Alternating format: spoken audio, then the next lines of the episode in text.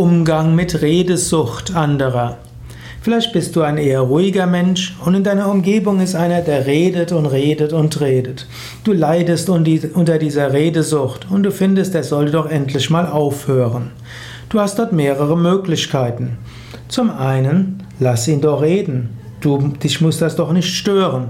Du könntest das als Lernaufgabe nehmen, einen Menschen einfach reden zu lassen und davon nicht gestört zu werden. Zweite Möglichkeit wäre, sage dem anderen, dass du auch mal Stille und Ruhe brauchst. Du kannst sagen, ja, ich freue mich, dass du so mitteilungsbedürftig bist und ich brauche auch mal meine Ruhe. Ich bräuchte jetzt zum Beispiel in der nächsten halben Stunde Ruhe. In diesem Sinne kannst du es dem anderen sagen, dass du ruhebedürftig hast.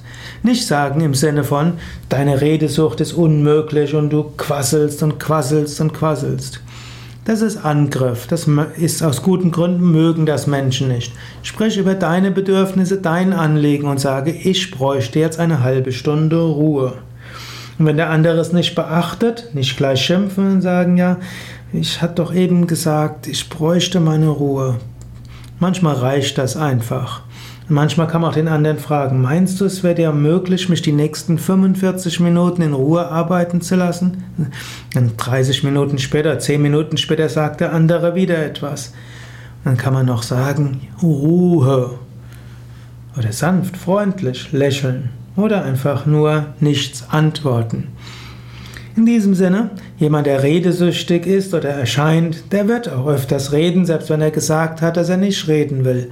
Dann erinnere ihn oder sie freundlich daran. Umgekehrt, auch du solltest auf das Redebedürfnis des anderen eingehen. Also wenn jemand gerne redet und du gerne still bist, findet Möglichkeiten, beiden Bedürfnissen gerecht zu werden.